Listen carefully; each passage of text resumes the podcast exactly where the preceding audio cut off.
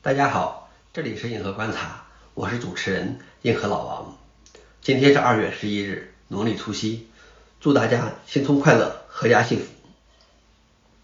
今天的观察有三条，第一条，林斯佩尔十发布，自称第一发行版。第二条，研究人员利用开源软件依赖攻击入侵三十五家科技公司。第三条，Gmail iOS 应用已有两个月未更新。开始谈安全警告。下面是第一条，林斯佩尔十发布，自称第一发行版。林斯佩尔的前身是二十多年前知名的 Windows 发行版。去年底发布林斯佩尔十贝塔版时，声称林斯佩尔是新用户、中级用户和高级用户的第一发行版。其正式版本于近日发布。在发布公告中，该团队骄傲地宣称，努力地开发出了市场上最好、最精心设计和工程化的 FOSS 桌面。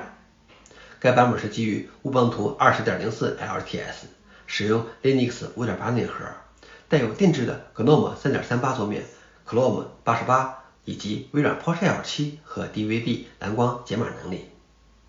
但是要注意的是，这是一款商业版的 Linux 发行版，其单个许可证起价为29.99美元，而在企业无限授权模式下，起价则高达2500美元。敢于宣称自己是 Number One。还这么贵，我觉得没点底气是不行的，或许该试试。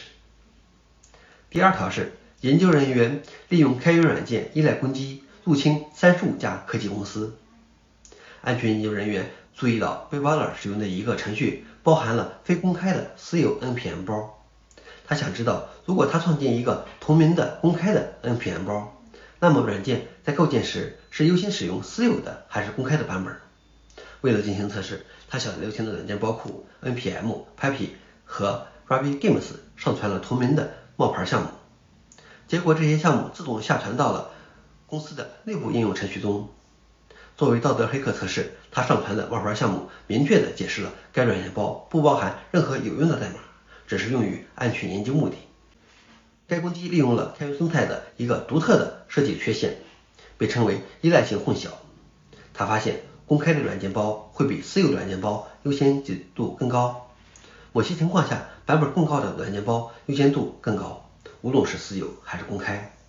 利用这一方法，他成功的入侵了三十五家科技公司，包括微软、苹果、特斯拉、PayPal、Netflix 和 Uber 等，获得了超过十三万美元的漏洞报告奖金。这种攻击很可能会迅速针对使用开源软件构建内部软件的公司展开。而且就目前而言，现有的开源软件的依赖模式并没有直接的防范方法。如果你的公司也存在类似情况，请尽快采取缓解措施。最后一条是 Gmail iOS 应用已有两个月未更新，开始谈安全警告。虽然谷歌已经承诺更新其应用程序套件的隐私标签，以遵守苹果在十二月开始执行的 App Store 规则。但它的许多主要应用程序已经几个月没有更新了。iOS 版 Gmail 自十二月一日以来就没有更新过。当用户在其上登录一个新的账户时，它会给出一个应该更新的警告，并建议你只有在了解风险的情况下才应该继续登录。目前仍不清楚谷歌为什么要花这么长时间为其 iOS 应用添加隐私标签。Gmail 何时能获得更新也没有消息。但谷歌一直在定时更新其安卓应用。安卓 Gmail 的最后一次更新是在二月九日发布的。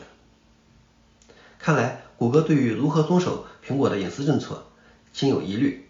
难道是谷歌的应用实在要的隐隐私太多了，不好意思公开署名吗？